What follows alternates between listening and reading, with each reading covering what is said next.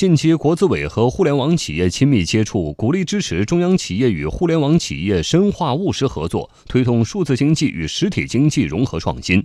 不过，这些被一些人解读为公私合营。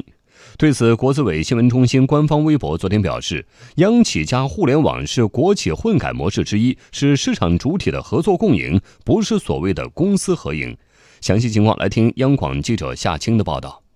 进入下半年，国企混合所有制改革进入密集落地施工期。近日，国资委主任郝鹏会见了腾讯首席执行官马化腾。郝鹏说，国资委鼓励支持中央企业与腾讯公司等互联网企业加强务实合作，将人工智能、大数据等与实体经济深度融合，推动传统产业转型升级，大力发展战略性新兴产业，培育壮大经济发展新动能。不过，这种正常的合作和混改却被歪曲为公私合营。对此，国资委新闻中心官方微博昨天表示，央企加互联网是国企混改模式之一，是市场主体的合作共赢，不是所谓的公私合营。中国企业研究院首席研究员李景说：“要警惕这种误解。央企用混合所有制的方法引进了互联网技术。”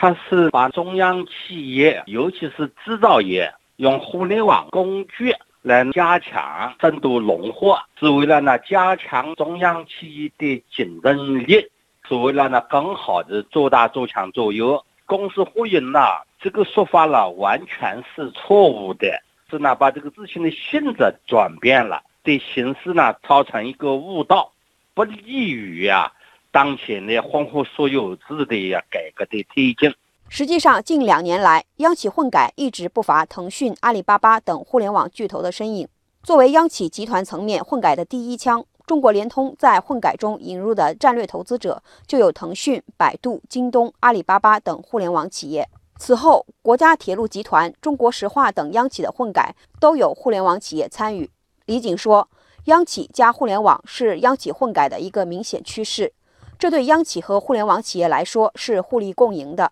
借助互联网企业的技术优势和创新能力，能有效提升央企效率和活力；而互联网公司则可以撬动庞大的央企资本，进入新的产业领域，更好地发挥技术和创新能力。互联网是一个平台，人工智能是一个工具，大数据啊是一个技术，这些呢本身呢属于啊一种先进的生产方式。下一步啊，在培养具有全球竞争力的世界一流企业中，加快引进互联网技术，有利于企业啦科技创新、转型升级向高质量的这个层次转化。